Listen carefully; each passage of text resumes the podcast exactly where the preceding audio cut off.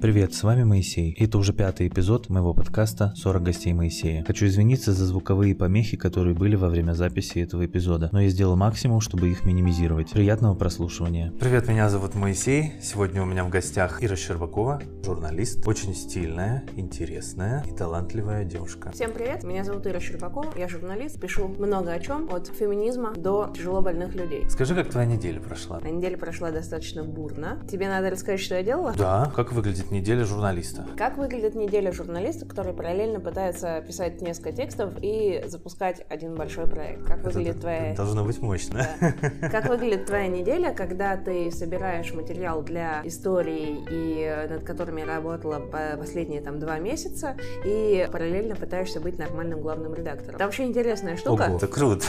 Да, причем нормальным главным редактором проекта, который еще нет, и проекта, который только-только запускается. Это достаточно забавная история, потому что первая часть твоих дел, она больше про тебя, про то, что ты делаешь, а вторая часть вообще не про тебя. Вторая часть про то, что делают другие, и про то, как быть нормальным человеком, не мешая им делать то, что ты делаешь, и еще как Ага. пытаться их нормально направлять. Скажи, ты почувствовала, что с наступлением Нового года что-то изменилось в твоей жизни? Может быть, началась новая глава или новый этап? Ты знаешь, это правда так. Я действительно почувствовала, что с наступлением Нового года изменилось примерно все. Мне вообще всегда казалось, что Новый год это, ну, такая фигня, что люди, они почему-то вот наивно думают, что они новую жизнь там с понедельника начнут, они новую жизнь другого астрологического периода начнут, Ага. понимаешь? Они новую жизнь начнут, когда ретроградный Меркурий закончится, они новую жизнь начнут, когда они другой проект запустят. В общем, новая жизнь, она будет где-то когда-то еще в другой жизни. Новый год для меня вот где-то был в этой опере, но что очень интересно, что с 2020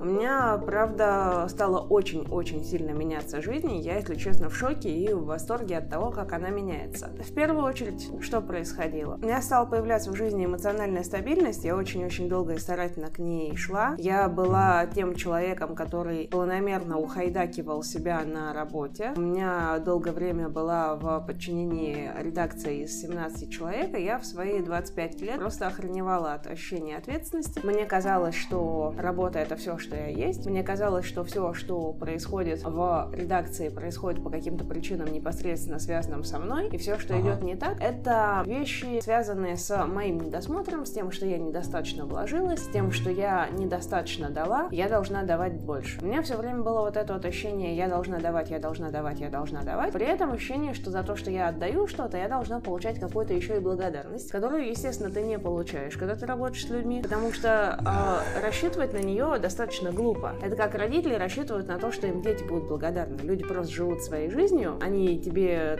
безусловно, говорят спасибо в те моменты, когда они хотят тебе сказать спасибо, но они не подстраиваются там под 100% твоих ожиданий. Тебя это достаточно сильно дестабилизирует. Плюс, параллельно, я заметила, что в какой-то момент я, помимо того, что я постоянно напоминала себе, что недостаточно вкладываюсь, я стала наказывать себя работой. Я наказывала себя работой до такой степени, что мне казалось, что дура сделала недостаточно, сиди до трех ночи. И где-то с августа 2019 года в моей жизни начался довольно трешовый период, когда я заработала большие проблемы со здоровьем с этим связаны. Я очень хорошо помню, что я в тот момент не досыпала, я не могла нормально заснуть, я проспала два часа, и м, проспав два часа, я должна была пойти на встречу с рекламодателем. Я отпаривала, сидела в свое платье и отпаривала его в комнате неадекватно трясущимися руками. Я заработала себе огромный красный ожог на ноге. Я решила забить на ожог, подумав, что ожог это полная хрень. Надела платье, надушилась, накрасилась красной помадой, встала на каблуки, явилась на работу, заявилась такая улыбающаяся на редколлегию, поехала на встречу, понимаешь, меня начинает колошматить сердце. Встречу прекрасно провела, и в этот момент мои друзья, слэш коллеги, просто заталкивают меня обратно домой с словами «Ира, поезжай домой и лежи». А я поехала домой лежать, но это не было там одной истории, когда ты 6 дней полежал и что-то закончилось. Это было скорее большой историей, с которой мне пришлось разбираться вторую половину 2019 года. Это мое отношение к работе, это то, что я делаю с собой, то, почему я в определенных моментах выбирала поступать с собой жестоко, я выбирала поступать с собой именно так, наказывая себя работой. И мне кажется, что самые важные перемены в 2020 году, которые у меня уже возникли, они возникли в первую очередь в том, что я начала себе задавать вопрос, это ли я выбираю, точно ли это мне подходит. Какое действие вот прямо сейчас, Неру, если тебе нехорошо, или, к примеру, если ты волнуешься, или если ты хочешь что-то сделать, или хочешь отдохнуть, или хочешь, наоборот, поработать. Какое действие прямо сейчас будет наиболее заботливым действием тебя по отношению к тебе? Потому что 2019 и конец 19 наверное, существовал в моей жизни для того, чтобы понять, что еще ничего хорошего никогда не делалось на голом саморазрушении. Что еще ничего хорошего не делалось никогда на ощущении, что ты забьешь на все и потерпишь ради чего-то. И что даже если на этом что-то и делалось, то это всегда неустойчиво, это не sustainable, это не классные не долгосрочные результаты. В 2020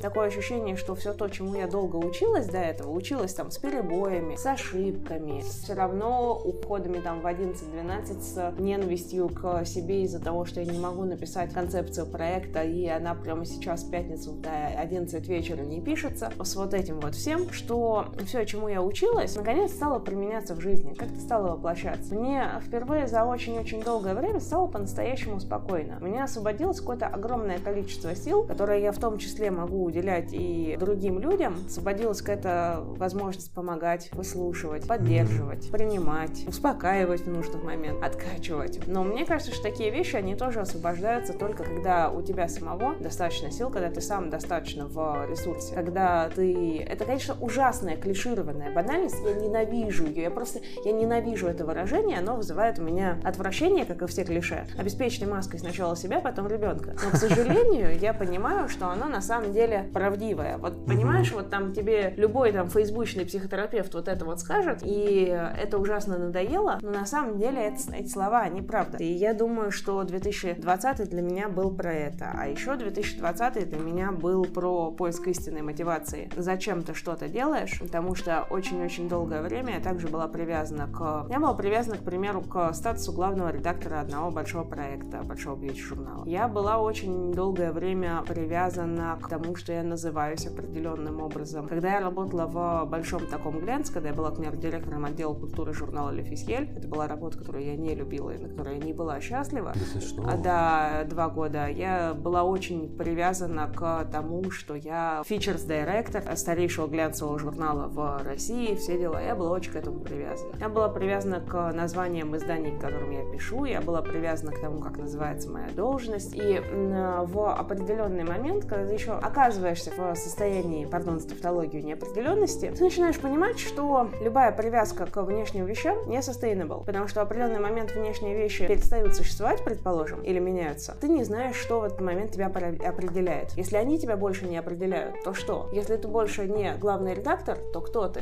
Возникает вопрос. И я думаю, что 2020 был для меня про избавление от таких штук, про отказ от каких-то умственных концепций о себе, понимаешь? Я главред, я Ира, я там девушка 25 лет, потому что в какой-то момент мне будет 26, логично. Да. Со мной общаются те-то, я знаю того-то, мои тексты публикуются там-то. Про отказ от этих вещей и про обретение каких-то совершенно новых сил, когда ты по-новому понимаешь, зачем ты делаешь то, что ты делаешь, к примеру, пишешь. Когда у тебя возникает интерес не в результате, который ты получишь, а сколько читателей прочитает этот текст, какую, предположим, возможно, журналистскую премию он получит, а раньше я действительно все это хотела. А когда у тебя в тот момент времени, когда ты что-то делаешь, возникает действительно очень большой интерес к тому, что ты делаешь, когда тебе это классно, когда тебе это приятно, когда ты в этот момент на 100% вовлечен. Я на 100% вовлечена в те истории, которые мне рассказывают люди. В тот момент, когда мне человек дает интервью, для меня не существует вообще ничего на свете, кроме конкретного человека, который мне рассказывает историю, часто вот в последнее время сложную, болезненную историю о своем тяжелом опыте, к примеру, о нездоровых отношениях в семье, о годах семейного насилия или о очень э, сложной и сложном иммунном заболевании. Это к вопросу о том, на чем я сейчас работаю. А в тексте, где мне рассказывают люди об очень сложном иммунном заболевании, из-за которого они потратили годы своей жизни и сотни тысяч рублей на лечение, но так и не лечится. Потому что во всем мире оно не лечится. Это синдром хронической усталости, он же миалгический энцефаломиелит. Это на самом деле не психотерапевтическая, не психологическая штука, а сложнейшее иммунное заболевание. В годах неправильной диагностики, отправка к психиатру и к онкологу, тяжелых очень физических состояниях, супер болезненные физические терапии, от которой их э, то тошнило, то панические атаки ловило. Это когда их, когда их иммуноглобулинами лечили. Такие вот истории. В тот момент, когда я слушаю эти истории, у меня не существует ничего и никого вообще на свете, кроме человека, который мне это рассказывает. И я полностью в это погружена, и мне очень хочется его понять, мне очень хочется ему прочувствовать, хочется ему хоть что-то дать, что-то из того, что я могу дать. В тот момент, когда я пишу текст, это немножко тоже другая степень вовлечения, другая история. У тебя есть все эти истории, ты все это собрал, и у тебя есть структура текста, ты собираешь его, ты очень вовлечен тем, что ты собираешь кубики. Вот складываешь кубики, чтобы у тебя выстроилась красивая структура текста. Сюда ты ставишь то, сюда ты ставишь то, сюда ты ставишь это. Ну, ты пишешь, и ты очень увлечен словами. И вот этот вот процесс увлечения, вот это вот увлечение прямо здесь и сейчас, оно оказалось настолько действующим, настолько классной, настолько, мне кажется, терапевтичной для меня вещью. А потом я с удивлением поняла, что свои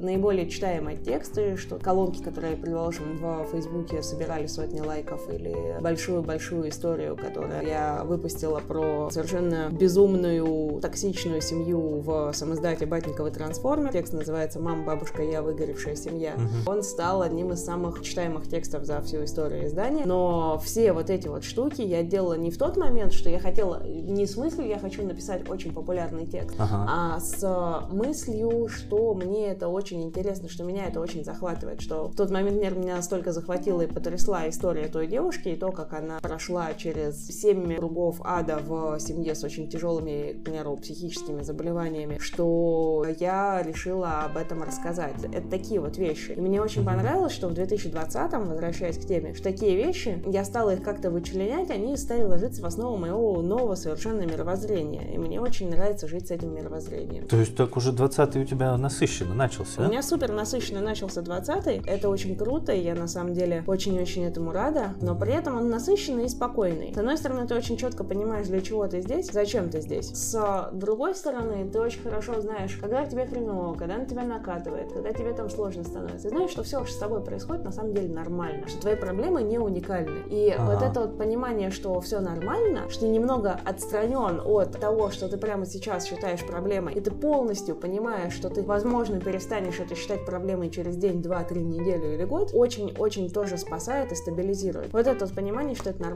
что твои состояния временны, что твои эмоции, твои ощущения временны, что в случае, когда ты их испытываешь, ты знаешь, что сделать, чтобы их перестать испытывать через некоторое время. Ты знаешь, когда тебе их прожить, а когда тебе переключиться на другое. Знаешь, как тебе помочь. Это очень круто. Да. А ты любишь зиму? Хм.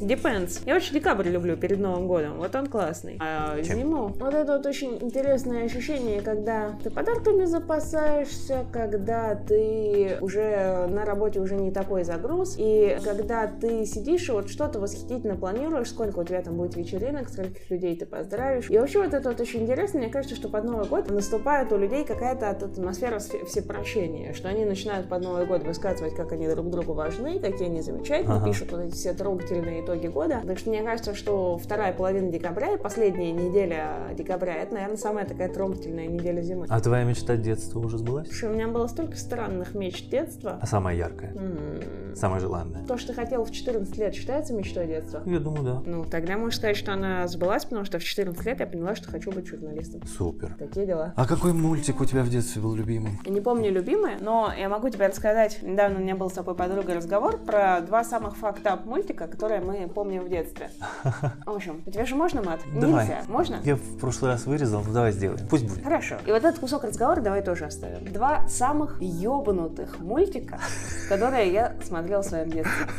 И, сразу тебе скажу, это не киностудия Армен фильм, потому что Армен фильм прекрасный, они охуенные. Оставайся, мальчик, с нами, будешь нашим королем. Это ну вот помнишь вот это вот да, «Оставайся, да, да, мальчик, с нами». Нет, это не про это. Первый ага. мульт, это был советский мульт про то, как ежик нашел увеличительное стекло. Когда я была мелкая, мне, мне было лет 6, это было начало нулевых, меня воспитывал телевизор. И у меня Опа. было несколько каналов, детский мир, у меня был СТС, кажется, у меня был ТНТ. Я то смотрела то шоу «Окна», то «Осторожно, Модерн 2» с Дмитрием Нагиевым, где Нагиев, кажется, играет прапорщика Задова, похожего на Гитлера. Да-да-да. То в шоу «Окна» тот же самый Дмитрий Нагиев, так что можно сказать, что Дмитрий Нагиев меня не немножко воспитал. Там драка с трансами, Нагиева вытаскивает секьюрити, там его постановочно избивают и везут в больницу, он продолжает вещать из больницы. Батюшки. Там такие вот вещи. Чувак, который изменял своей жене с мужчиной, у них там какой-то минаж трава случался. Вот. И помимо этого я смотрела «Детский мир». Так вот, «Детский мир» покапнул меня гораздо больше, чем шоу «Окна» с Дмитрием Нагиевым. Ого. Мультик про то, как ежик нашел увеличительное стекло. Ежик нашел увеличительное стекло, и с увеличительным стеклом он пошел смотреть на мир насекомых, и что там происходит в мире насекомых.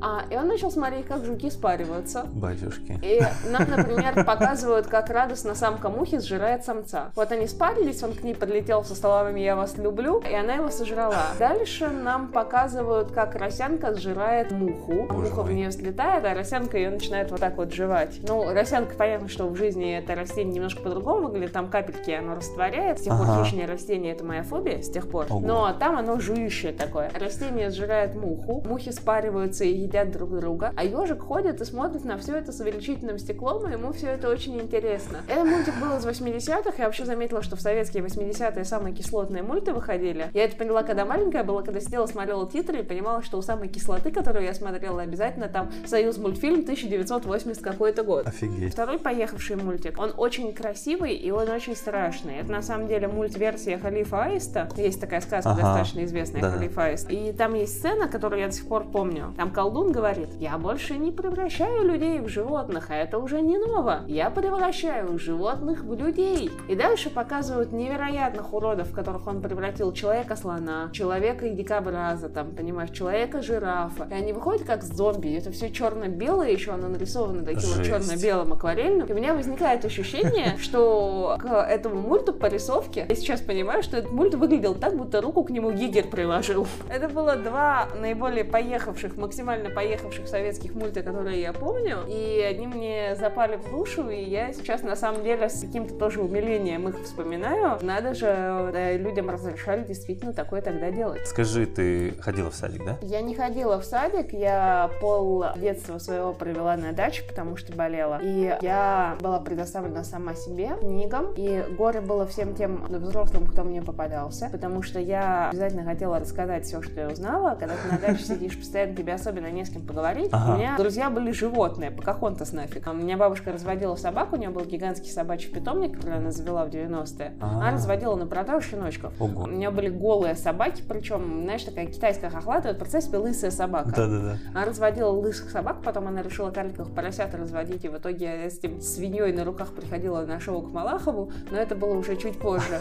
А, Шима Малахова засветилась. я потом расскажу. Я, расскажу сейчас эту историю про свинью, это моя коронная история. Но в тот момент я в сад не ходила, я сидела со всеми собачками. А У меня была кошечка, кажется, я пыталась поймать для нее мыши, и мышь меня укусила, и мне 40 уколов делали. Я сидела, у меня были книжечки, собачки, котик и наблюдение за миром. Поэтому, когда я пришла в школу, у меня, конечно, был легкий шок от такого количества социализации. Ну, то есть, то, что тебе нравилось, что ты была в окружении собак, кошек, животных, и ну и так в относительном спокойствии на даче. Ну, ты знаешь, я сейчас понимаю, что, конечно, я потом долго училась общаться. Так вот вышло, что я себя как суперсоциального человека, у которого очень много друзей, начала осознавать только с универа. Ага. В школе я всегда была немного на отшибе, а Ага. в универе я пошла в универ, у меня началась другая жизнь. Я стала делать вечеринки, стала звать друзей, стала общаться с ними, было Мгм. очень классно. Потом я поняла, что вообще одна из э, самых больших классных опор в моей жизни это друзья, потому что к друзьям я могу, и они ко мне могут прийти в абсолютно любом состоянии и Мгм. в любых ситуациях рассчитывать на принятие, но при этом также могут и отправиться со мной и веселиться в любой ситуации. Мгм. Вот, или просто сидеть на кухне там и чай пить или просто пить. Но мне кажется, что вот эта вот вся история с дачей, она очень сильно повлияла на мою социализацию. Я достаточно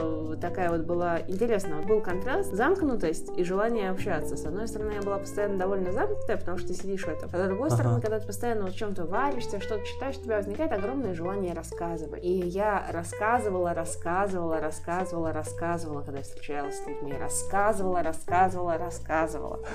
А вот скажи, вот, вот эти отношения с друзьями, что в любом состоянии можно прийти друг к другу, оно формировалось каким образом? Потому что не всем это удается сформировать до сих пор и даже во взрослой жизни. Была смешная фраза. Некоторое время назад моя подруга мне сказала следующее. Она сказала, что у меня друзья проходят какой-то жесткий отбор, а я не верю в это. Я не согласна с этим. Ага. Ну, жесткий отбор, потому что я достаточно эмоциональная, я могу быть там довольно жесткой, но при этом я очень много в дружбе отдаю. Такие вот штуки. Но, с другой стороны, мне кажется, что это вообще все не про это. То есть это какое-то очередное альтернативное мнение, с которым я не очень согласна. У меня скорее другая история была. У меня очень сильные и мощные дружбы стали возникать где-то с последних курсов универа. И, ну, на первых курсах было много приятелей. И с работы. Со своей лучшей подругой, Таней Столер, она ведет телеграм-канал «Антиглянец». Ага, я, кстати, тоже ага. маленький телеграм-канал веду, он называется «Щербакова опять». Ссылочку в описании приложим. Приложим, да. Ага. Вот. И с Таней я познакомилась, когда нам было 20 и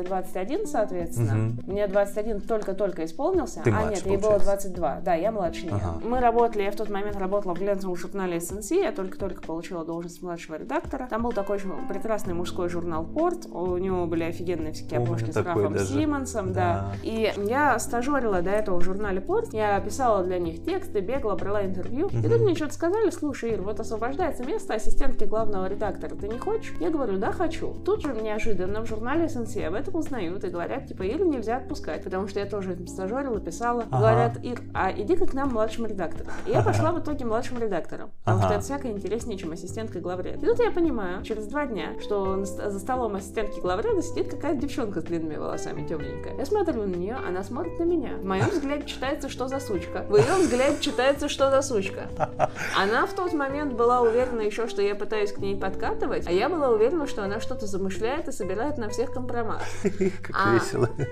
Дальше у нас в Тане было очень много всего разного. Мы писали тексты вдвоем в редакции до 4 утра. Я была, помню, редактором первого большого текста. Да, мы какие-то совершенно оголтелые ходили в плед, завернувшись, пирожки себе брали в выходные. Прелесть какая.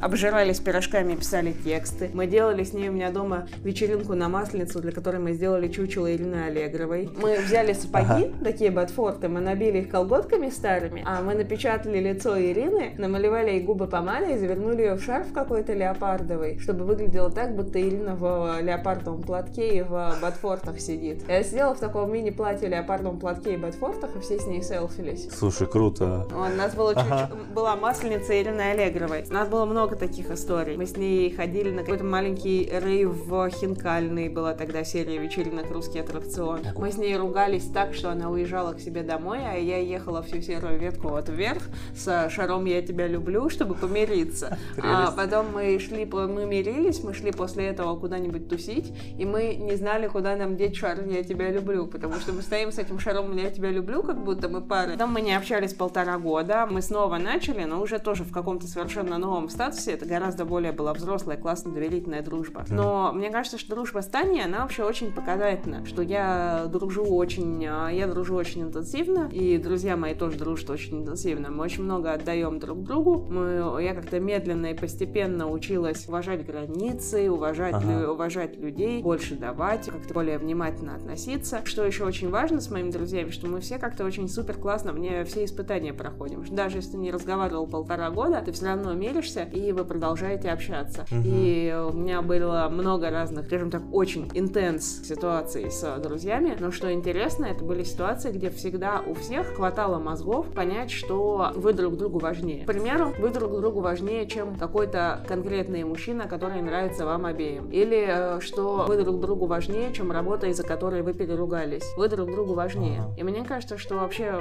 на любой долгой дистанции, в любой долгосрочной дружбе, которая там не год там идет, не два, понимаешь, это вот этот вы друг другу важнее, это какая-то очень, очень важная максима. Круто. То есть таким образом, на примере Татьяны, у тебя такой паттерн дружбообразования получился, так? Да, это правда так. Я до сих пор считаю, что это чуть ли не самые значимые дружеские отношения и большие в моей жизни, хотя у меня сейчас две лучших подруги. Просто Таня как бы была всегда, и мы с ней проходили через совершенно, неверо... совершенно невероятные uh-huh. вещи. Это удивительно, что после всего, что мы прошли, после всего, что с нами случилось, мы остаемся вместе и как будто принимаем друг друга безусловно. Что еще интересно, что когда ты принимаешь кого-то безусловно, ты можешь с человеком днями не общаться, а потом он снова появляется, и ты понимаешь, что очень сильно по нему скучал. Но uh-huh. когда ты с ним днями не общаешься, у тебя нет ощущения, что его в твоей жизни нет. Он всегда есть. Он есть, просто да, сейчас да, да. он уехал куда-то тусить, а ты поглощена работой, или наоборот. Или uh-huh. он есть, а просто сейчас у него новая любовь, и он очень активно ей увлечен, а у тебя новый проект, и ты очень активно увлечена им. Вот, понимаешь, такие штуки. Но при этом все равно негласно, незримо друг у друга есть. Слушай, это ценно. И, по-моему, даже редко для наших дней. Да, правда так. В школе у тебя появилась эта мечта стать журналистом журналистом, да? Каким образом это ты поняла? Случайно, просто я поняла, что лучше всего пишу, что то, что я умею делать лучше всего, это писать. Угу. То есть с 14 лет ты, ты держала и целенаправленно угу. шла к поступлению, да? Я не делала это так. Нет? Меня, наоборот, меня очень сильно мотало. Меня очень сильно мотало. Был момент, когда я случайно поступила в МГИМО, выиграв детскую передачу «Умники и умницы». Слушай,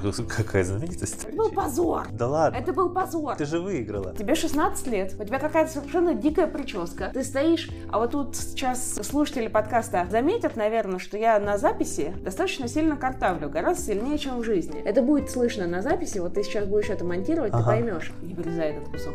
Хорошо. Вот, и когда тебя по телеку показывают, и ты понимаешь, что ты одновременно картавишь и шепелявишь, и какой-то бледненький, и ты стоишь, понимаешь, в чем дело? Детская передача «Умники и умницы» — это не то, чтобы ты там триумфально приходишь, отвечаешь на все вопросы, и вот ты молодец. Там немножко по-другому. Там нервики, там, а, там Я дорожка. даже их, Помнишь, да. там дорожки такие, да, на которых да, да. дети играют, и дети, сидящие на трибуне. Когда ты выходишь на дорожку, на дорожке ты очень страшный, ты очень волнуешься. Там сидит обязательно какой-нибудь дядя в жюри, который тебя оценивает. В моем случае там был дядя-депутат Ядрос, который определил меня на красную дорожку, то есть на самую сложную. Он же раздавал дорожки в зависимости от качества там вступительной речи, которую готовят дети, когда они ага. выходят играть. Ему не очень понравилась моя речь. Он меня определил на красную дорожку. Я стою на этой красной дорожке, мне страшно невероятно. Я понимаю, что я не могу ошибиться, я ошибаюсь, я проигрываю и возвращаюсь на трибуну. И я ошиблась, я проиграла. Я после этого очень долго ревела, я помню. А потом я перестала реветь вернулась туда. И дальше с тех пор я играла просто с трибуны, отвечаю только на то, что я знаю. А там детям дают медальки, ага. и ты сидишь, я просто сидела тихо собирала медальки, как Супер Марио. А.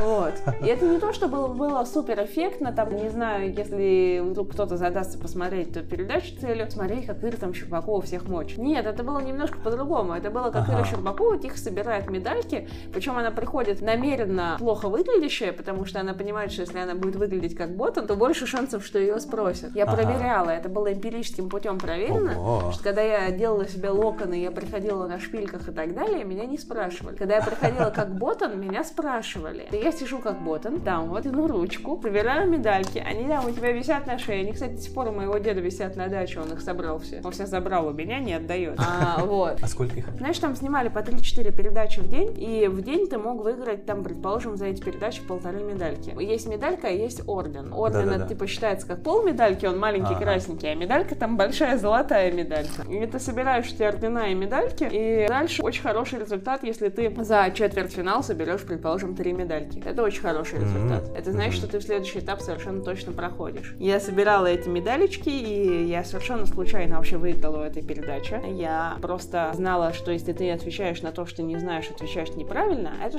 штрафное очко. Это минус балл. И у меня было ровно столько же медалек, сколько у всех остальных. Я вообще облажалась на последнем, просто вот в финале, который я выиграла. На самом деле я облажалась, потому что я ничего не знала. Я ответила правильно только на один вопрос. Но было огромное количество людей, которые также правильно ответили только на один вопрос. Огромное. Но у них было много неправильных ответов. А у меня не было ни одного неправильного, потому что я понимаю, что я тянула руку только на то, что я знала. Или у меня один неправильный всего был. И таким образом было 8 победителей, и восьмым победителем просто вот чисто математически выбрали меня. Хотя я не то чтобы была сильно умнее, там, чем а, все остальные, я не то чтобы была сильно талантливее, чем все ребята, которые там собирались, потому что там, конечно, исключительно умные ребята собираются. Восьмым победителем оказалась я. Я вышла такая вне себя, я помню, что я первое, что сделала, я позвонила в восторге маме, я позвонила своей учительнице истории еще, у меня была учительница истории Лариса Рудольфовна. Я такая, Лариса Рудольфовна, я выиграла! Вот. Я позвонила Рудольфовне и рассказала, и потом я решила рассказать вообще всем. Я очень хорошо помню первое сообщение, которое мне отправили. Я помню, у меня был маленький блог, у меня были читательницы в блоге, которые меня читали и с которыми мы переписывались постоянно. Ну, помнишь, что это вот старая тема такая из нулевых и десятых, когда ты бложек ведешь и тебя кто-то да, читает. Да, да, да, да. И я помню сообщение поддержки, которое мне отправила одна из них. Это было 12 апреля, вот день космонавтики, кажется. Я мне ага. написала, Гагарин смог, а вы сможете. И где-то в апреле мне позвонили, сказали, вот мы, мы вас в МГИМО зачисляем без экзаменов, без всего. На ЕГЭ мне было вообще не нужно ходить. Я подумала, что я все равно не знаю, не знала в тот момент, что я хочу делать со своей жизнью. А. Я просто решила, что ну а фиг ли бы нет. Факультет я выбирала по остаточному принципу. Факультет журналистики считался самым слабым, я туда не пошла. А, а на международное право я не хотела, потому что там надо было учиться. Ну, международное право у нас считается самым престижным и самым таким вот, понимаешь, да, да, да. условно для тех, кто хочет пойти работать в ЕСПЧ. И международные экономические отношения я считать не умею.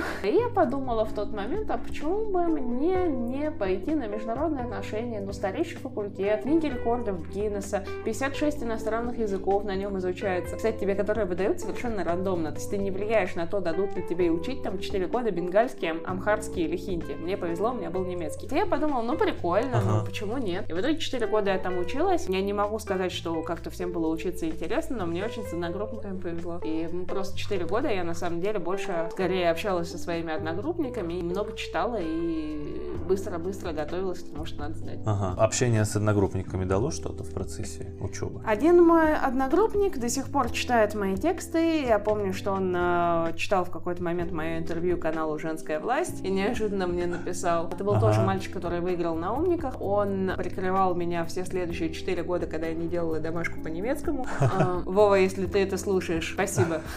Мы в тот момент с ним списались. Я поняла, что действительно все-таки пошел работать в МИД после универа. Я был одним из немногих людей, который пошел работать в МИД. Но я не знаю, в МИДе ли он сейчас. Я помню, что у меня были с ним довольно трогательные отношения. А, да, еще сейчас вот много переписываюсь со своими одногруппниками. Они тоже действительно не читают то, что я пишу в батеньку и обсуждают это неожиданно мне пишут в Телеграм. Одна девочка сейчас живет в Америке, она сейчас в Стэнфорде. Я так понимаю, что она пишет диссертацию. Она работает у Макфола, который был американским послом в России.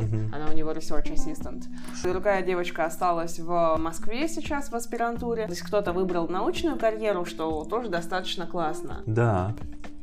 А что конкретно ты получила от общения с ними? Ты знаешь, от общения с ними, как мне кажется, вот это вот ощущение, что вокруг тебя существует очень поддерживающая среда, ага. она до сих пор существует и сейчас, что очень классно. К примеру, я приглашаю на свой абсолютно журналистский день рождения своего бывшего одногруппника Макса, который в тот момент работал госчиновником, и он ага. приезжает ко мне, дарил совершенно прекрасный подарок, он мне подарил революционный глянцевый журнал «Вестник мод». Ого. Там была такая модная газета, где Круто. тебе рассказывают, как похоронное платье шить, и как шить костюмы для вдовы, если она собирается ходить в трауре весь год. Очень красивый, кстати, костюм. Мы друг друга, в принципе, поддерживаем. Мы периодически встречаемся, где-нибудь ужинаем, например, с Максом. Какие-то советы друг другу по поводу карьеры даем. У меня вообще довольно много друзей осталось из универа. У меня, к примеру, был друг, с которым мы попали в одно время в медиаиндустрию, Тимофей Становой. Он долгое время работал в журнале GQ, он был кинокритиком, он а, взял интервью очень многих людей Джима Джармуша, Изабель Юпер. Я помню, что текст а, интервью Изабель Юпер я ему сама бюро 24 на 7 заказывала. У Ларса фон Триера, потом он ушел из этого, ушел в пиар. И я помню, что с Тимофеем мы как-то вот рука об руку всегда шли. Мы познакомились, когда нам было 17 лет, и у нас были общие потоковые лекции, и нам, в принципе, настолько было наплевать на все вот это вот в универе происходящее, что в какой-то момент мы решили, что на наших общих лекциях мы будем сидеть и смотреть «Бомжа с дробовиком». А это фильм? Есть такой фильм, да, «Бомж с дробовиком», правда.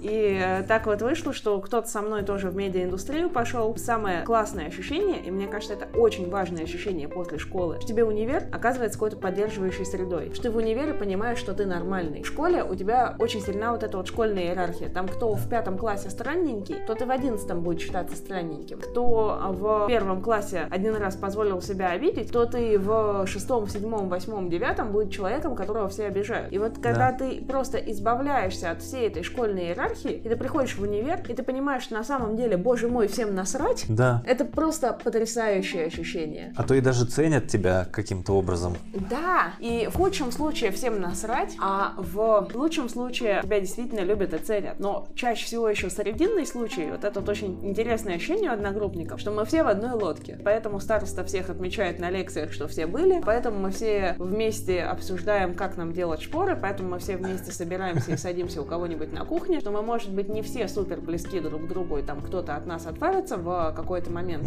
но прямо сейчас мы все в одной лодке. Поэтому мы на автомате по умолчанию принимаем друг друга. Мы можем там, предположим, не обрадоваться чьим-то тупым шуткам или один раз поругаться, но на автомате все принимают друг друга. Это очень круто было. Круто. Какой ты язык в школе изучала и был ли он у тебя любимым? У нас были английский и французский. У меня была смешная ситуация. Моя мама в тот момент была замужем за британцем, и мы жили на две страны. Поэтому я считала, что мне можно просто профукивать и факапить совершенно английский, ага. потому что я считала, что я и так хорошо говорю. В универе универе, величайшая в МГИМО английская кафедра, одна из старейших наших английских кафедр, а у нас mm-hmm. минимум 11. Там живенько объяснили мне, что я нифига не знаю язык, и что то, что я хорошо говорю, не значит, что я умею хорошо писать. А. Но вот в школе я просто забивала. Я помню, что я пришла на, без подготовки на ЕГЭ по английскому, и я сдала ЕГЭ по английскому на 96. Чё? У меня был французский, я очень любила французский, но я забила на него после 9 класса. И я помню, что мы на французском пытались поставить мюзикл а Ромео и Джульетта. У нас был мальчик, который хорошо пел. Интересно, что хорошо пели местные ботаны, поэтому это был не очень престижный мюзикл по меркам школы.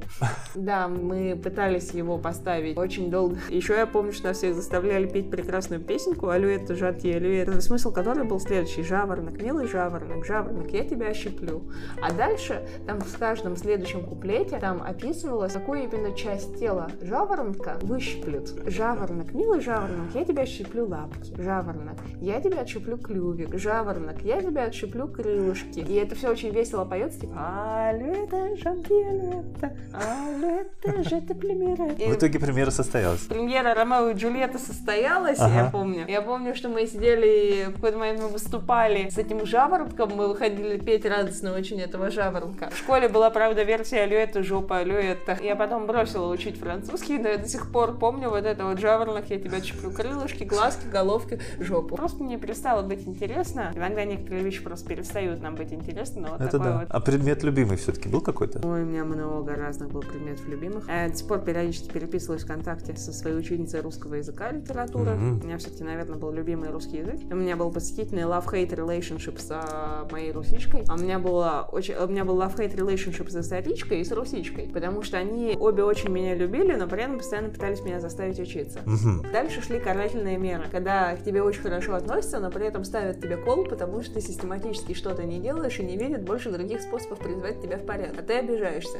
А потом вы все равно ага. снова остаетесь после урока, вы три часа просто в классе сидите и обсуждаете книжки. Это восхитительные совершенно отношения были. И я, на самом деле, с большой нежностью их вспоминаю. У меня еще тоже была совершенно прекрасная биологичка Елена Санна, с которой мы в девятом классе сделали совершенно оголтелую вещь. У нас была в школе такая ярмарка идей, как в американской школе. Да, да, да. У нас была экспериментальная достаточно школа. У нас была такая ярмарка идей, где э, дети представляют свои проекты. Ага. Знаешь, там кто-то сделал вулкан из папье-маше, кто-то вырастил растение, кто-то сделал какую-то, как он считает, научную работу силами восьмиклассника. Аккумулятор из картошки, я помню, да. где-то был. И какое-то ага. исследование там, все дела. И у меня, я помню хорошо, что у меня было исследование, мы решили с биологичкой сделать исследование модификации тела. Мы много-много вытащили истории про воспаленные туннели, гной, про бублик вот это вот на лице, когда ага. тебя закалывают гиалуронку в лоб, про рожки, там, про много Ой, чего. Жесть. В общем, мы все это вытащили, и мы из этого сделали работу на научно-практическую конференцию. Ага. Понимаешь? И у меня был, наверное, один из самых колоритных стендов в тот год. Но я очень хорошо помню, что да. победил шестиклассник с проектом под названием «Выращивание комнатных растений методом гидропоники». Я очень надеюсь, я очень надеюсь, что сейчас, когда этот шестиклассник стал уже взрослым парнем, ему выращивание чего-либо методом гидропоники пригодилось. Такие дела, школа это было. Расскажи о духовной стороне своей жизни. Какой-то, может быть, у кого-то это религия, у кого-то это какая-то своя религия, кто-то какой-то более с научной точки зрения к этому подходит. А как у тебя с этим делом стоит? Очень долгое время, до недавних событий, у меня были какие-то очень-очень интересные полусуеверные вообще взаимоотношения с неопределенным, я бы сказала. Когда ты, к примеру, веришь в карму, и ты какие-то вещи не говоришь просто из-за того, что у тебя бессознательно возникает мысль, ну это же я же так карму свою пачкаю, угу. это же хреново для кармы. У меня история с кармой еще она усилилась в тот момент, когда я начала йогой довольно активно увлекаться. После йоги я начала изучать еще и вещи опосредованно связанные с индуизмом. Естественно, как ты понимаешь, индуистом я не стала, но Бхагавад-гиту я, к примеру, читала. Определенные вещи ты начинаешь им следовать очень буквально. Ты начинаешь очень буквально тому, что нужно с точки зрения каких-то конкретных мировоззренческих школ для того, чтобы ты считался просветленным человеком. Угу. И часто, идя к этому просветлению, ты абсолютно игнорируешь свои эмоциональные потребности. Ты игнорируешь, к примеру, то, что вот тебе сейчас надо сесть, налить себе вина, успокоиться и долго-долго-долго материться о том, что у тебя произошло. Тебе сейчас это нужно. Тебе не всегда это будет нужно. Это не значит, что ты плохой человек. Это не значит, что ты морально разлагаешься. Это не значит, что ты что-то глобально неправильно делаешь и совершаешь большую ошибку. Тебе это прямо сейчас нужно. Вот это такие вещи игнорируешь. Я помню, что у меня был период, когда я вообще не пила, пыталась uh-huh. просветляться, когда я медитировала каждый день и любые проблемы медитации пыталась решать. Uh-huh. Но мне кажется, что на самом деле стремление подчинить свою жизнь определенным догмам, а я подчиняла ее, как я сейчас понимаю, догмам почти религиозным, без каких-либо религиозных целей. С целью, как ты понимаешь, быть осознанной, с целью быть спокойной, гармоничной, я подчиняла ее реально совершенно таким религиозным штукам. Они не работают, что в определенной мере это насилие над собой, что йоги часто час в день дышат пранаяму минимум. У меня был, например, учитель йоги, который встает в три ночи и садится дышать пранаяму, потому а что как? дыхание с точки зрения йогов, оно исправляет твою карму в том числе. Угу. Оно лечит тебя, исправляет определенные процессы в организме, исправляет карму. И ты, к примеру, сидишь и зажимаешь там одну ноздрю, оставляешь другую и делаешь выдохи с определенной ага. периодичностью диафрагмы и тратишь на это час. Многие тратят на это час с такой вот религиозной почти увлеченностью. Я пробовала. Я понимаю, что все моменты, когда я заставляла себя делать что-то, все моменты, когда я заставляла себя делать что-то с э, уверенностью, что это меня приведет к лучшей какой-то более светлой и более гармоничной жизни, это не работало, потому что заставляние себя просветляться не работает. А очень хорошо помню картинку, была такая картинка мем, надо духовно расти, иначе пиздец. Там было еще Кажись, видел такую. И вот это вот надо духовно расти, иначе пиздец не работает. То есть ты изнутри этого не хотел, ты просто делала это из-за того, что надо духовно расти, так? Не совсем. Изнутри у тебя может быть определенное стремление делать что-либо, так? так? Ага. Но при этом стремление может быть сопряжено с определенными методами, которыми ты это достигаешь. И методы могут быть более экстремальные или менее экстремальные. Существует вариант, где ты религиозно почти следуешь всем методам, не ешь вообще мясо, не употребляешь животных продуктов по возможности. Ну, сыр, например, не ешь. Там адыгейский панир там можно, там сычужного фермента нет, а там другой сыр не ешь. Не ешь мясо, медитируешь каждый день, не пьешь, никого стараешься не осуждать. Ну, вот это, к примеру, если полностью по Бхагавадгите жить. Угу. Никого стараешься не осуждать. Вообще не привязываешься к плодам собственной деятельности и никогда не ждешь за них награду. Понимаешь, можно следовать этому религиозно. Это тюрьма. Религиозно в данном случае ты имеешь в виду неосознанно? Нет, я под религиозно я имею в виду слепо. Ну, есть такое, а, да, слепо, совершенно точно. Ага. Можно следовать этому слепо. Можно пытаться подчинить свою жизнь определенным внешним вещам, которые ты используешь для достижения внутренней цели. Это не работающая история. Можно делать это, когда ты это хочешь делать, когда ты чувствуешь, что тебе это нужно делать. Это ага. значит, что в те моменты, когда ты не выбираешь это делать прямо сейчас, потому что прямо сейчас тебе это не нужно, это не значит, что ты, в общем-то и целом отказываешься от своих потребностей. Это не значит, что ты отказываешься от своей потребности быть гармоничным человеком, быть счастливым человеком, быть доброй по отношению к другим, поступать справедливо, быть осознанной. Это не значит, что ты отказываешься от этих вещей. Сейчас как выглядит твоя духовная сторона жизни? Если Бхагават Гиту, я так понимаю, ты немного в сторону отодвинула, так? Ты знаешь, мне вообще кажется очень полезно читать очень много философии, а потом отодвигать в сторону, выбирая все по принципу вишенки и косточки, что тебе соответствует, что тебе не соответствует. Угу. Ровно так же я отодвинула в сторону Сенеку, которого я очень сильно любила и очень сильно до сих пор люблю античных стоиков, особенно римлян. А ровно так же Марка Аврелия, когда ты читаешь, ты выбираешь то, что тебе подходит, понимая, что в тот момент, когда Сенека писал письма к своему другу Луцилию, которые потом вышли отдельной книгой, нравственные письма к Луцилию, его переписка, в тот момент, когда Сенека это писал, когда Сенека учил тебя жизнь, дело происходило 2000 лет назад. Это был Древний Рим, где человеческая жизнь вообще ничего не стоила. И что если слепо следовать Сенеке, то ты должен быть готов совершить суицид еще в любой момент, which is not okay. Но древние римляне-то ну считали, что суицид это нормальное средство для достойного мужа справиться с бесчестием. Сенека учил своего друга Луцилия уметь идти из жизни в любой момент. Там вспоминал историю гладиатора, который отказался выходить на унизительные бои и затолкал себе в горло туалетный ёрш и описывал это как героическую смерть. Но при этом существует также очень много важных, ценных и достойных вещей, которые ты можешь подчеркнуть у стоиков. Например, вот такая вот максима, наше отношение к событиям гораздо важнее, чем сами события. Это же изначально стойки. И эта штука, она, в принципе, легла в основу всей современной психотерапии, особенно когнитивной. Это можно вытащить из стоиков. Опять же, если ты читаешь Гават Гиту, ты не обязан становиться вегетарианцем прямо сейчас. Я стала, но я по другой причине, год назад. Но big deal, и мне кажется, самое скучное в любом разговоре, это долго рассказывать, почему ты вегетарианец.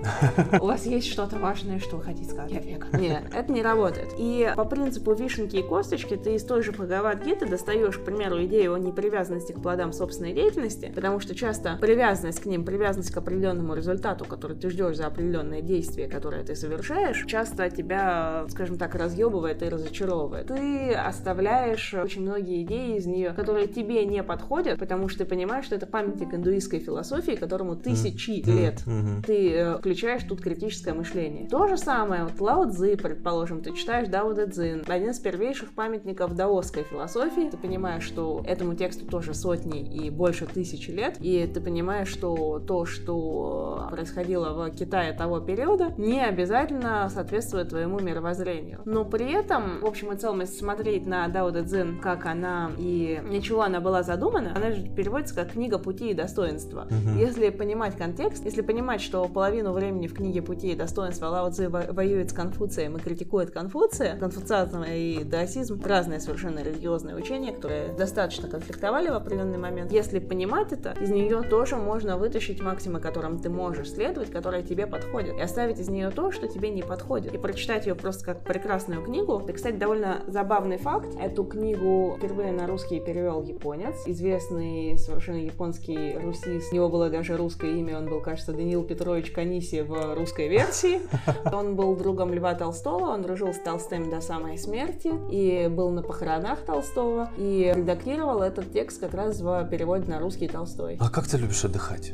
Очень по-разному. Очень... Вот прям вымоталась, понимаешь, что тебе нужно вот сейчас, там, я не знаю, день, два, неделя, что ты делаешь? Лежу, читаю запоем, медитирую, укладываюсь, например, в шавасану, у меня прекрасная совершенно шавасана от моего учителя йоги, такая поза, единственная поза в йоге, которую рекомендуют всем каждый день. Это, это просто лежачая медитация на самом деле, на 15 минут. Ты лежишь и медитируешь, фокусируясь на разных частях своего тела. В общем, медитировать, гулять, очень много общаться. Мне очень важно очень много общаться. Но перед тем, как много общаться, в ситуации, где я очень устала, мне, наверное, скорее всего, нужно будет очень-очень-очень-очень долго подкисать. Ну, пару дней просто полежать. Для меня это долго. Отдохнуть от всех? Да. Пару я, дней? Я думаю, что да. Отдых мой — это грамотное сочетание социализации и десоциализации. Потому что и общение для меня отдых, и не общение для меня отдых. Но все это должно идти в какой-то нормальной для меня пропорции. Золотую середину, да. знаете, как говорится. Да. Что ты читаешь? Что я предпочитаю читать, когда я отдыхаю? То же самое, что я обычно читаю. Но я обнаружила тут недавно интересную штуку. У меня очень забавный был книжный список на январь. Получился. Я не составляю себе предварительные списки. То, что я читала. Читаю сейчас много, читаю запоем. Это была биография Льва Толстого, которую написал историк, филолог, преподающий в Шанинке и в Оксфорде Андрей Зорин. Совершенно прекрасная. Это были три книжки такого достаточно старого, достаточно известного автора. Есть такой Экхард Толли, у него есть прекрасная Да-да-да. книга «Сила момента сейчас». У Толли вообще интереснейшая история. Это человек, который в 1970-е годы бросил прекрасную научную карьеру, бросил свою диссертацию по философии в Кембридже, ушел жить в ашраме, который лондонские буддисты построили, и ночевал на то в ашраме, то на лавочках. Несколько лет Толя хиповал и жил почти на улице, после чего он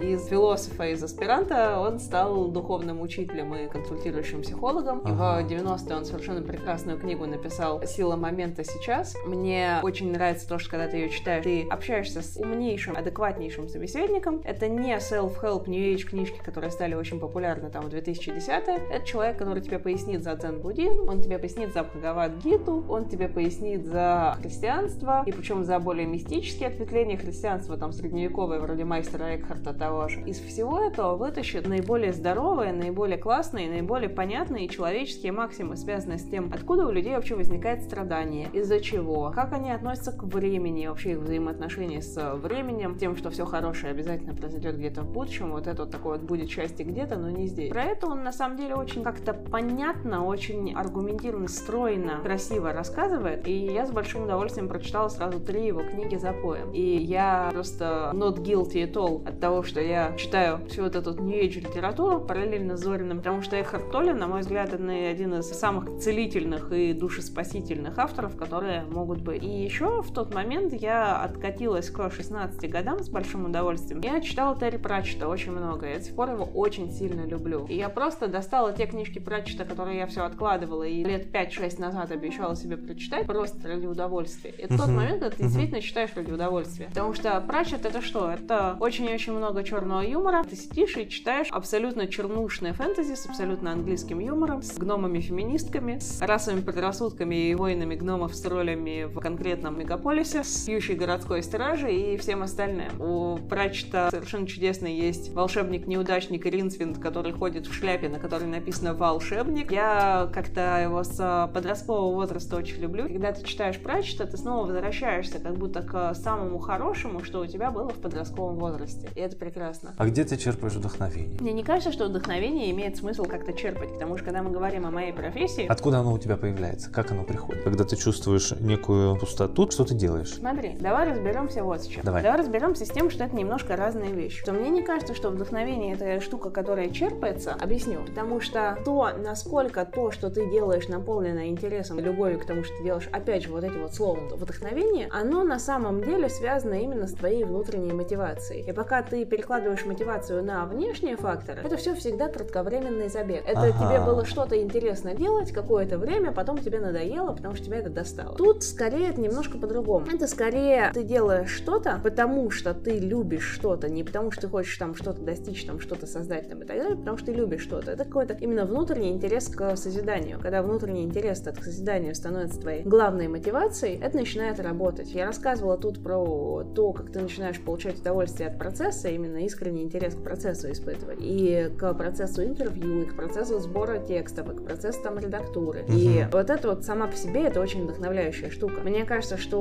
больше всего вдохновения вот в этом вот абсолютном принятии того, что ты сейчас делаешь, абсолютном интересе того, тому, что ты сейчас делаешь, понимаешь, о чем я. Да-да. Что вдохновение это не какая-то вот внешняя штука, которую ты идешь и целенаправленно ищешь. И более того, по моим ощущениям, вдохновляющие вещи, они очень часто, именно внешние вдохновляющие, они очень часто тебе совершенно случайно и хаотично попадаются. Ты просто Ну да. можешь их вытащить и вычленить. Вот тебе кто-то что-то сказал, вот ты что-то где-то случайно прочитал, вот у тебя случилась встреча с человеком, который тебя вдохновил. Вот у тебя чат терапевтической группы, в которой ты тусишь, и люди там переписываются и делятся своими инсайтами, и эти инсайты тоже могут быть очень классными и вдохновляющими. Или, к примеру, ты совершенно случайно видишь чужую работу, которая оказывается очень крутой. То есть это хаотичные совершенно вещи. Где я и черпаю вдохновение, это такой вот, такой вот вопрос, оно есть, оно внутри. А где я черпаю истории, истории нас, скорее всего, всегда сами находят. Мне кажется, что для журналиста вообще это скорее более актуальным был бы вопрос, где ты ищешь истории. Они находят сами. Сейчас попробую объяснить, как ты находишь истории. Любая история — это всегда нечто больше, чем то, что она рассказывает. А приведу тебе пример. Вспомнить бы какой-нибудь фильм, на котором это было бы можно просто объяснить. Для примера, очень простая история Гарри Поттер. Ага. Гарри Поттер — это история не про Гарри Поттера. Гарри Поттер — это нечто гораздо большее, чем история про Гарри Поттера. И именно поэтому мы на Гарри Поттере все и выросли. Гарри Поттер — это история про взросление. Гарри Поттер — это история про становление. Гарри Поттер — это история про то, как у тебя есть 100 опций стать очень плохим человеком и делать очень плохие вещи, а это проговаривается еще в самом начале, когда Гарри спрашивает, его на Гриффиндор или на Слизерин отправить, потому что Шляпа понимает, что он подходит и для того, и для того факультета. Ага. Но Гарри всякий раз выбирает делать то, что ему кажется правильно. Гарри Поттер это очень во многом история про моральный выбор, сопряженный с взрослением. Ну и опять же, Гарри Поттер это гораздо больше, чем история про там, Гарри, Рона и Гермиону, и про каждого из них по отдельности. Гарри Поттер это история про дружбу. Мне кажется, вот на примере Гарри Поттера получилось объяснить. То же самое работает с любыми историями, в принципе, любой хорошей историей, а все, что нас окружает, это история. Даже подводка в соцсети к посту — это история. Маленький разговор, какой-то короткий рассказ на вечеринке — это история. Все, что нас окружает, это история. И журналистский текст не исключение, это тоже история. Так вот, хорошая история — это история про нечто большее, чем герои. Нечто большее, чем события, описываемые в этой истории. Тоже приведу пример. Я читала в Нью-Йорк Таймс совершенно потрясающий текст. Там была история о том, как годами за пределами Индии в заброшенном дворце жила семья, которая выдавала себя за потомков королей отдельного из маленьких индийских королевств.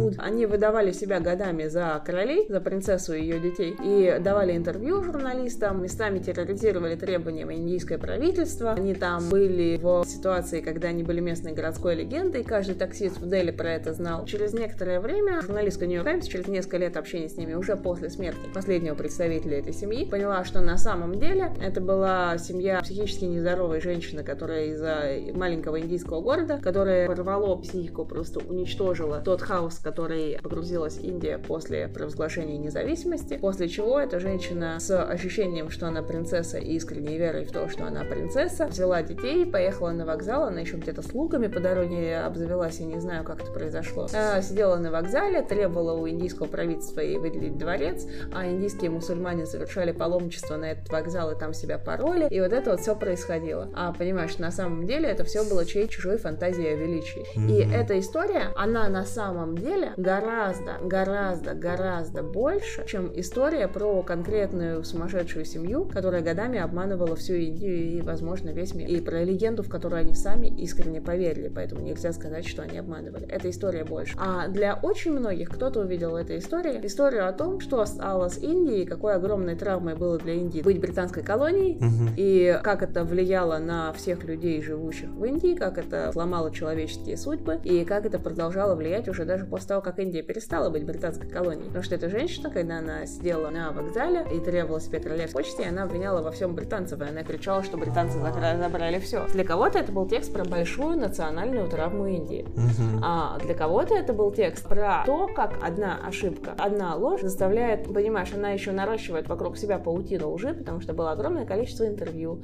Журналисты просто часто повторяли те слова, которые они слышали, в, читали в других интервью других изданий, угу. и просто повторяли из раза в раз в тех же текстах, как одна ошибка создает целую легенду, которой верят все. И ты понимаешь, что в любом случае из этих двух случаев эта история гораздо больше, чем история конкретной семьи. И так работают все истории. Любой истории, если она стоит внимания, есть нечто большее, чем история конкретного человека. Есть, например, история, с которой я недавно столкнулась, и которая меня восхитила и поразила. Есть такой пранкер Давыдов. Можешь погуглить пранкер Давыдов суд. Пранкер, бывший десантник, который судился с кем-то, я не помню с кем, и в какой-то момент решил позвонить в суд, в котором рассматривалось дело, изобразить окружного судью и надавить на судью, чтобы судья принял решение в его пользу. И после этого годами продолжал это делать. Он звонил, изображая различных судей и надавливал на других судей, изображая их коллег, и заставлял их принимать решение то в свою пользу, то просто какое-нибудь случайное решение ради прикола. Он один раз спалился, он продолжил это делать. Но что интересно, что ему годами верили, что это был, понимаешь, что это десантник, он не владел специфической юридической лексикой. Он даже, скорее всего, и не догадался бы сказать фразу «У вас в производстве находится такое-то дело». Ага. Понимаешь? Я думаю, что он не умел, не знал, как это делать. И ему годами верили. Мне кажется, что история про пранкера — это на самом деле история про российскую судебную систему, а не про пранкера. И это во многом... Да, и да. это история про то, что происходит в стране, а не про пранкера. То есть, понимаешь, хорошая история — это больше, чем история. То есть она такая многоуровневая. Да. Ты сразу видишь эту многоуровневость в историях? Иногда ты сразу это видишь, ты понимаешь, что это на самом деле не про это, а про это. Иногда ты вчитываешься, слушаешь, общаешься с людьми и понимаешь, что это на самом деле не про это. А сама в свою сторону можешь историю завернуть? У журналиста есть определенная оптика, под которую он подгоняет или не подгоняет все то, что он видит. Мне кажется, что бессознательно все журналисты делают так. Бессознательно у человека всегда есть определенная оптика, под которой он подгоняет то, что он видит. Смотри, к примеру, есть определенная история обо мне, которую ты можешь рассказать. При этом также есть история обо мне, которую может рассказать охранник. Вот сегодня, когда я к тебе пришла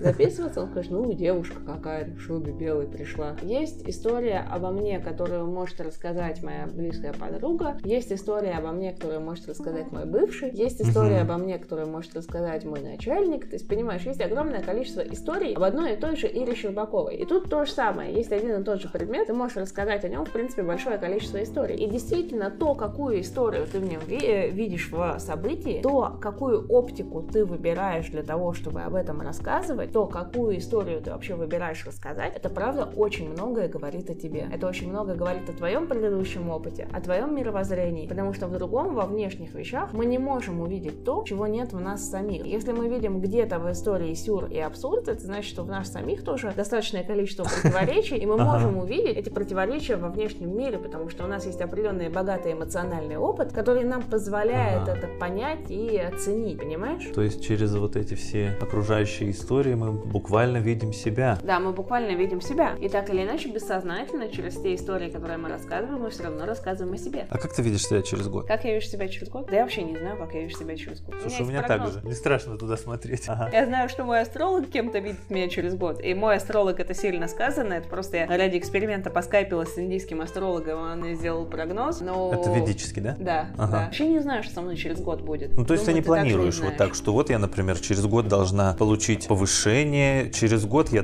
я должна посетить 10 стран. Такого нет у тебя, да? Я столько раз планировала, это все столько раз оказывалось полной хуйней. А, К тому же планы имеют да. свойство меняться. Мгм. А ты в определенный момент вырастаешь из собственных планов. Такое тоже бывает. да, кстати. Та дорога, по которой ты шел, уже больше тебе не подходит. Она тебе узка, она тебе тесна, у тебя ножки устали, и ты хочешь выбрать другую Да. дорогу, более захватывающую, более интересную для тебя именно в этот момент, именно на этом этапе своего развития. А через полтора года еще, или через два, или через три, через год, неважно. То есть хоть через полгода ты выберешь совершенно другую дорогу, и это тоже нормально. Планировать тут именно, планировать вот медиа-карьеру, к которой ты идешь годами, и у которой есть обязательно очень четко проговоренные точки, такие вот milestones, что вот тут вот я должен стать тем-то, а вот тут я должен стать тем-то, тут я должен получить то-то. Мне не кажется, что это реалистичная история, я не верю в это. Я долго так пыталась сделать, это никогда не совпадало с моими ожиданиями, потому что жизнь часто оказывается гораздо интереснее ожиданий. Это то, что мы имеем на основе нашего предыдущего опыта, на основе наших представлений о мире, которые в любой момент оказываются довольно ограниченными, потому что они ограничены нашим опытом. Да. То, что нас ждет, это тот опыт, который мы еще не получили, и мы даже не представляем, какой этот опыт будет. А есть какая-то личность известная, которая на тебя оказала влияние? Может быть, один из авторов, может, преподаватель в университете? Я думаю, что их было очень много в разное время. Я в этом смысле очень так вот платонически влюбчива. Я смотрела за поэмы Стэнли Кубрика и Йорка Салантимеса. Я читала за поэм очень много-много разных авторов, много разных журналистов, много разных всех. Я помню, что они все влияли на в определенный момент. Но я знаю, что могу сказать. Я с большим удовольствием вспоминаю всегда. Есть такой вот прекрасный Роберт Маки, сценарный педагог, человек, который пол Голливуда, по сути, научил писать сценарий. Была даже очень смешная моя сцена в фильме «Адаптация», где его пародируют, где его играет, я все время вспоминаю, как зовут того актера, который играет в фильме «Адаптация» его, забываю, британец его какой-то играет. Добавим в описание, потом, Да. когда В вспомнишь. фильме «Адаптация» Спайка Джонса, где Николас Кейдж играет двух близнецов-сценаристов, один из них идет посоветоваться к Роберту Маки, а потом Роберт Маки принимает участие в вот этой финальной сцене, там какой-то чуть ли не махач с крокодилом был. Я читала книжку Маки еще в 20 лет, в 2014 году, потом второй раз я ее прочитала в 2017, а в 2018 я взяла у него интервью большое. Мы умудрились очень о многом за 20 минут поговорить, и о феминизме в Голливуде, и о том, что, как ему кажется, мужчины просрали киноиндустрию, а женщинам ее спасать, Да о многих чё? замечательных вещах. И я зайцем тогда попросилась на его семинары. Ну, не то чтобы зайцем, я просто включила наглую девочку и сказала, беру интервью у Маки, только если вы меня аккредитовываете на его семинар, с которым он приехал. Ага. И я помню, что его семинары, на самом деле, это то, что на меня больше всего повлияло как на журналиста и как на редактора. Объясню почему. Потому что истории всегда работают одинаково. Неважно, кино ли это, журналистика ли это, абсолютно неважно. А Маки рассказывает очень, на самом деле, очень базовые вещи, но очень тщательно и очень дотошно. О том, из каких частей состоит история. О том, как выглядит динамика истории. О том, что рассказывает история. Я некоторое время назад поняла,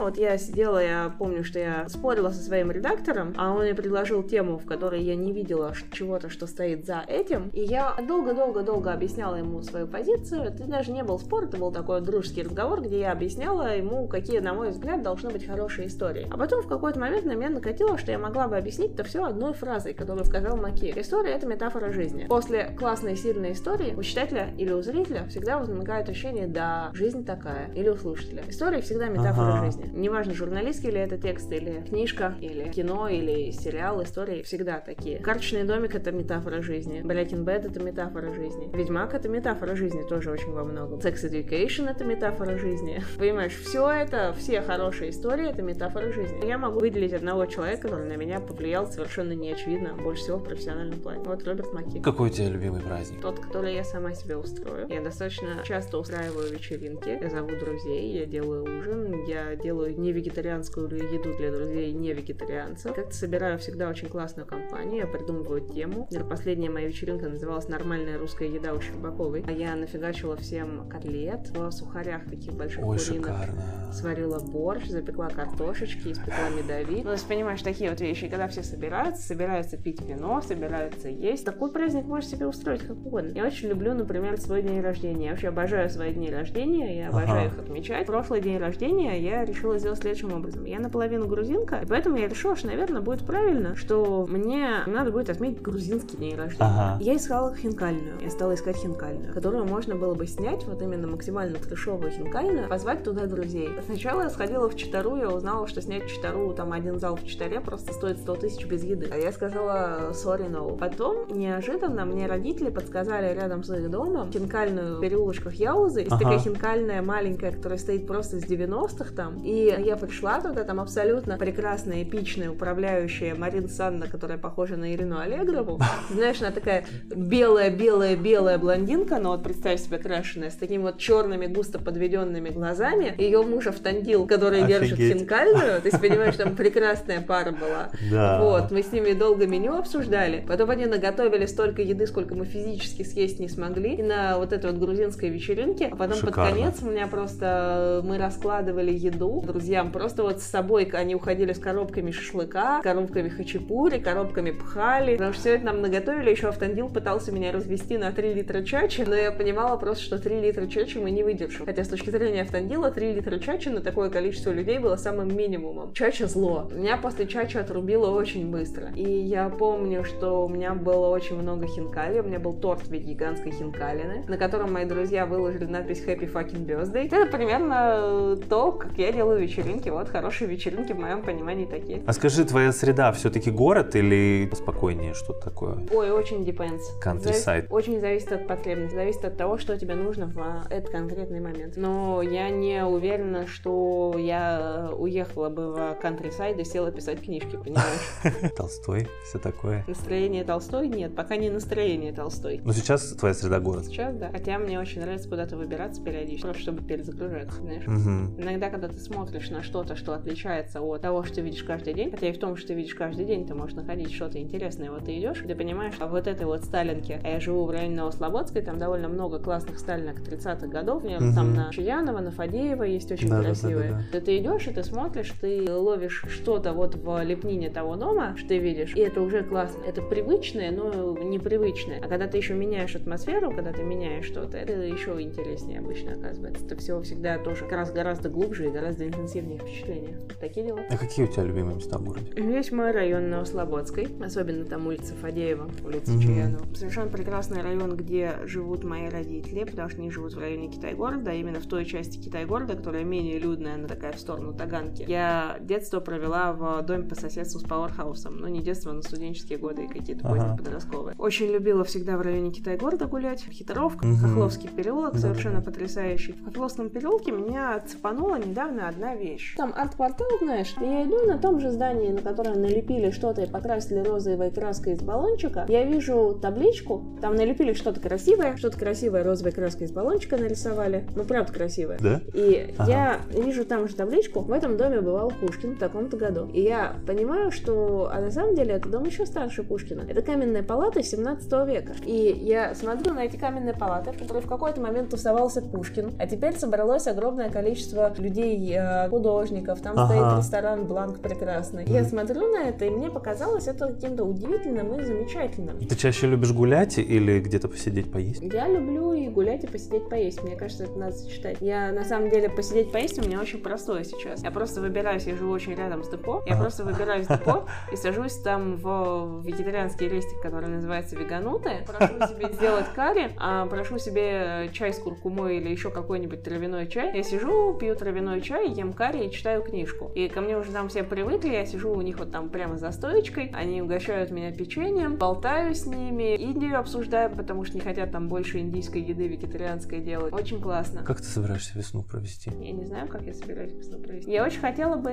весну провести классно, вдохновляюще. Я очень хотела бы весной много писать тех текстов, которые мне действительно нравятся, которыми я действительно горжусь. А у тебя весна ассоциируется с тем, собственно, что, наверное, у многих пробуждение, начало. Еще одно, опять же, после Нового года, начало чего-то нового, может быть. Ассоциируется. Ассоциируется, и я думаю, что я бы хотела сейчас определенных перемен в моей жизни с началом чего-то нового. Я тебе говорила, Да-да-да, что да. у меня там несколько вариантов того, что именно нового я сейчас могу начать. Я думаю, что мне бы хотелось, чтобы какая-то новая глава в моей жизни сейчас действительно открылась. Но у меня такое ощущение, что я к этому полностью готова, и что это как-то классно и интересно, что хочется какую-то новую крутую захватывающую главу. Да но, так. да, но при этом ты понимаешь, каждый раз, когда ты об этом думаешь, тебе надо немножечко отстранять себя от этой мысли, потому что иначе это все действительно рискует превратиться в будет счастье где-то, но не здесь. Понимаешь, Ага. меня совершенно устраивает то, что я прямо сейчас сижу, вот мы с тобой разговариваем. И Мгм. меня тоже это совершенно устраивает. Меня совершенно устраивает та ситуация, которая вот прямо сейчас сложилась в моей жизни. Прямо сейчас моя цель — это сидеть и разговаривать с тобой. Круто. То есть ты пришла к тому, что нужно быть в моменте, да? Потому что я много заметил, людей к этому приходят сейчас. Многие жили планами, целями, которые так же, как ты уже проговорила, все оно меняется, рушится или просто становится каким-то нереальным. Но приходят события лучше. Знаешь, мне кажется, что жизнь это не движение из точки А в точку Б. Развитие это не движение из точки А в точку Б. развитие — это расширение. Ты просто расширяешь свои возможные способы взаимодействия с миром. У тебя появляется больше способов, больше возможностей воспринять то или иное событие, которое с тобой произошло тем-то образом. Больше способов для интерпретации этого. Больше способов отреагировать на это. Больше способов думать о себе другие вещи, рассказывать себе о, о себе другие истории, рассказывать себе о мире другие истории, понимаешь, по-другому интерпретировать мир вокруг тебя. Больше вот таких вот вещей. Больше вариантов взаимодействия с тем, что вокруг тебя происходит. Это не про внешние события, это про больше способов взаимодействия с тем, что уже есть. Быть в моменте это такое еще одно клише из фейсбучных разговоров о саморазвитии. Да, да, да. С другой стороны, оно верно отчасти.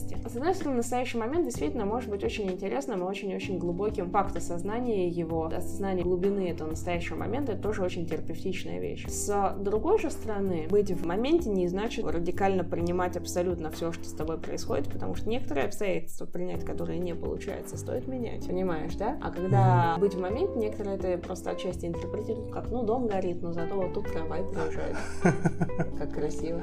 Понимаешь, да? Люди, которые всю свою жизнь подчинили осознанности. Иногда можно позволять себе быть неосознанным. Мне кажется, позволять себе быть неосознанным — это тоже часть осознанности. Ну, то есть, понимаешь, мне это сейчас надо, то мне сейчас надо пробеситься, то мне сейчас надо сделать то, что Ага. я хочу, пропереживать. Мне тоже кажется, что это часть осознанности. Понимаешь, что это тебе надо. Ты уже запланировала отпуск на лето? А, я ничего не планирую. Теперь Я нет, да? говорю, я не знаю. Я не знаю, где я вообще летом окажусь и что я летом буду делать. Ну, а может быть, есть какая-то страна, которую ты хочешь посетить? У меня есть задвиг на Азии. Некоторое время назад я была на Тайване. Ага. Я просто была в восторге абсолютно от Тайваня. Это страна, где ты до ближайшей горы в городе Тайбэй, на которой ты можешь подняться в кроссовках и рассмотреть весь город, можешь доехать на метро. Там национальная парки с ущельями, там горячие источники, оставшиеся от японцев, там колоритнейшие ночные рынки с, к примеру, тофу-пудингом и соком из сахарного тростника, который прям при тебе давит. И на этих ночных рынках ты за 300 рублей объешься. Там огромное количество буддийских и даосских храмов, которые затеряны в совершенно колоритных и нормальных для Тайбэя трущобах. Очень люблю. Я хочу в Японию,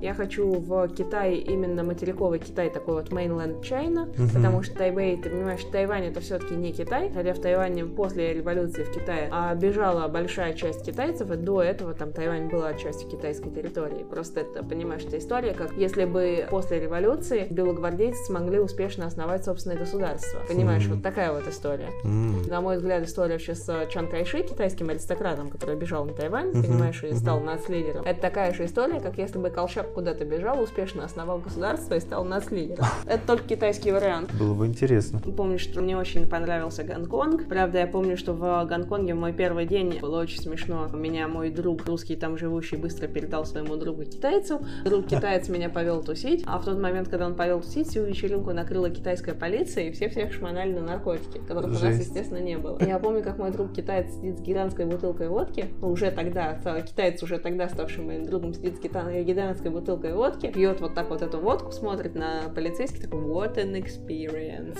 Гонконг был офигенный тоже. И а, я очень люблю, в принципе, все, что связано с Азией, поэтому я хочу вот такой вот материковый Китай, и в Японию я, наверное, хочу, все ни разу не, не была. Но моя любимая страна, конечно, Индия. А чем? У нас с Индией связана очень интересная семейная история. Мой дедушка в 70-е работал там в советском посольстве. Ага. Моя мама там выросла, мой дядя там вырос. Моя мама вернулась в Москву уже в 80-е, м, уже в школе, в старших классах. И Помнит, что она не знала в Москве после Дели дорогу переходить, потому что Дели очень сильно отличается от Москвы. Мои родители часто ездили в Индию, и даже когда я была маленькая, мой дед часто ездил в Индию по работе. Помню, как мне всякую фигню из Индии привозили. Он много индийской еды привозил. Перевозил с собой, завернул в бумагу эти коробки тандури чикен, потрясающие, совершенно пахнущие фрукты. Вот такое вот было. Я очень-очень-очень полюбила Индию уже тогда, хотя в ней тогда еще не была. Впервые там побывала в 10, второй раз я побывала в 19, Ага. а в третий раз я побывала вот сейчас, буквально недавно. У меня есть сари, теперь у меня есть какое-то большое количество индийской одежды национальной. Ух ты. У меня есть духи, которые мне Нга в маленьком индийском городе Мапуса смешал местный парфюмер, который зовут Рама Кришна. Они, кстати, мне идеально подходят. Я думаю, что, наверное, самой впечатляющей моей поездкой в Индию было, было 19, потому что тогда Индия для меня была абсолютно в новинку, потому что десятилетней я еще ничего не помнила. Ага. 19-летней мне предстояло все это заново открыть для себя. И я помню город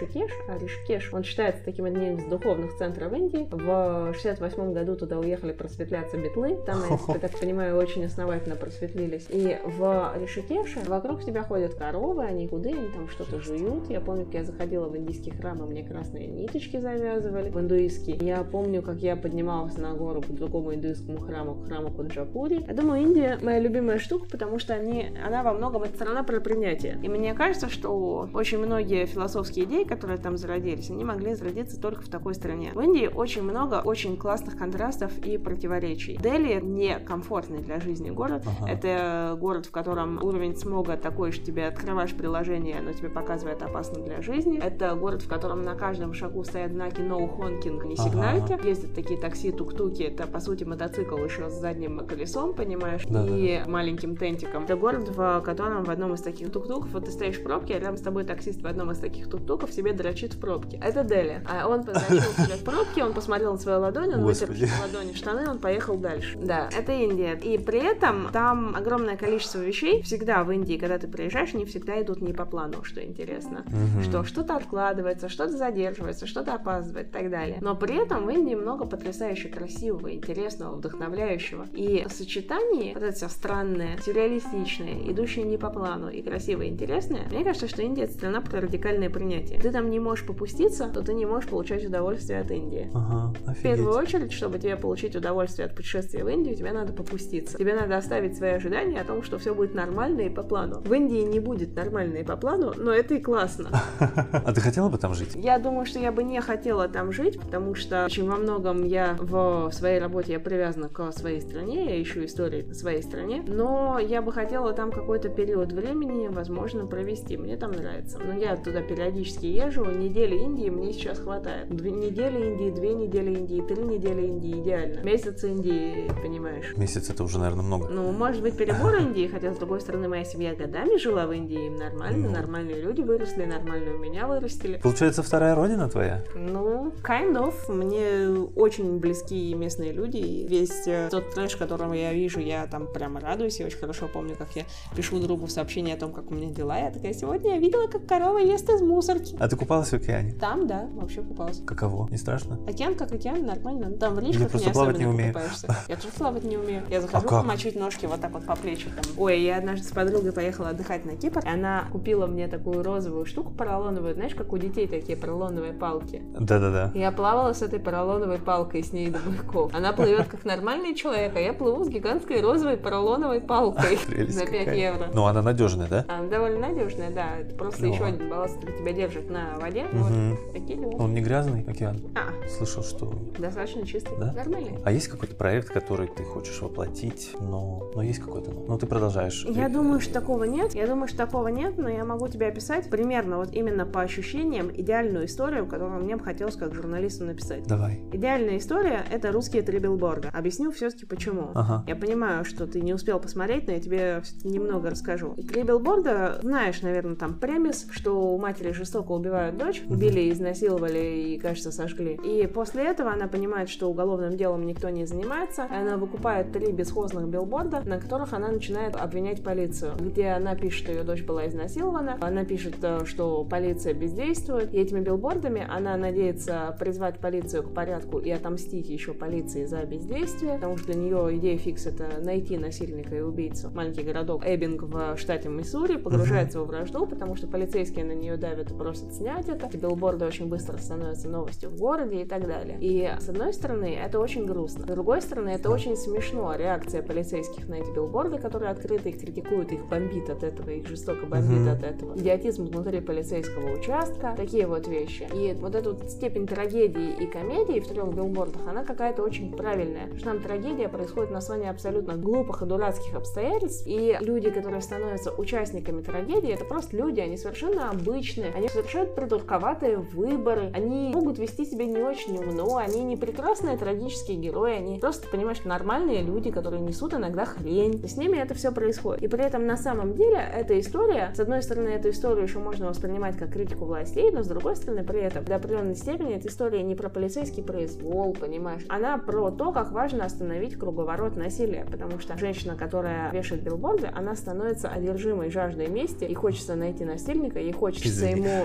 отомстить во что бы то ни стало, и полиция отомстить во что бы то ни стало, и вся ее жизнь превращается в месть. И последняя, самая важная сцена, действительно, серьезно, самая важная сцена в трех билбордах, это последние три минуты, где очень четко показывается, о чем вообще фильм. Он о том, как важно предотвратить вот это вот круговорот насилие, как важно не умножать вот эту вот цепочку насильственных действий и противодействий, mm-hmm. что правосудие, безусловно, должно быть, и к ответу все должны быть признаны, но вот именно насилие ответом насилие на насилие на насилие на насилие, которое порождает еще больше насилия, да. и, на мой взгляд, это невероятно сильная история. Как журналист я бы все-таки, наверное, такой текст хотела бы сделать. А как ты отходишь, может быть, от таких историй, потому что ты много и пишешь, тяжелых таких историй, и я думаю, ты все равно переживаешь, и все равно это через тебя проходит, и как вообще это все дается тебе? Сложно иногда, иногда легко. Иногда у меня бывает такой момент, вот был момент, когда я очень сильно прониклась и очень сильно впечатлилась историей человека, а он очень тяжело болеет, и меня прямо колошматило. Меня просто пидорасило пару часов потом после этого. Я долго не могла отделаться uh-huh. от этого. Но вообще интересно, что у меня не такой большой опыт, потому что у меня очень долго был исключительно глянцевый опыт, и там другая степень соприкосновения с разными вещами. Глянец это скучно. Там скорее, понимаешь, там, там все достаточно стандартно. Там ты поговорил с героем, ты поговорил там с каким-то дизайнером, там, понимаешь, там все дела. Что способ сделать глянец интересным, это вытащить из героев какие-то интересные идеи, именно идеи, понимаешь? Что-то, что они имеют сказать. Но истории там как таковых, понимаешь, сильных нет и не было. Они могут быть разве что визуально там фэшн-съемки рассказаны. И поэтому с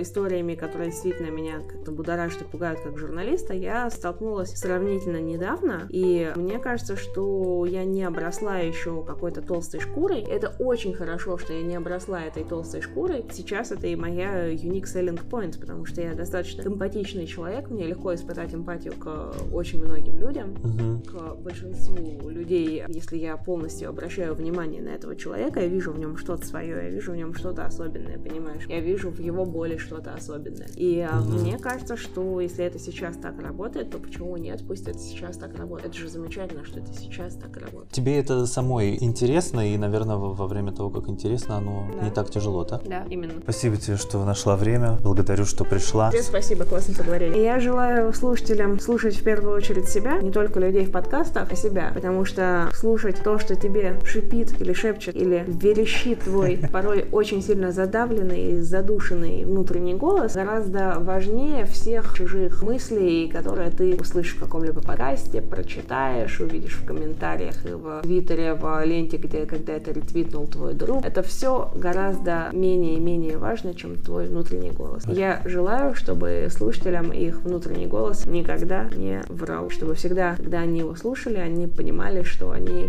приняли самое правильное решение в той ситуации, которая прямо сейчас разворачивается вокруг них.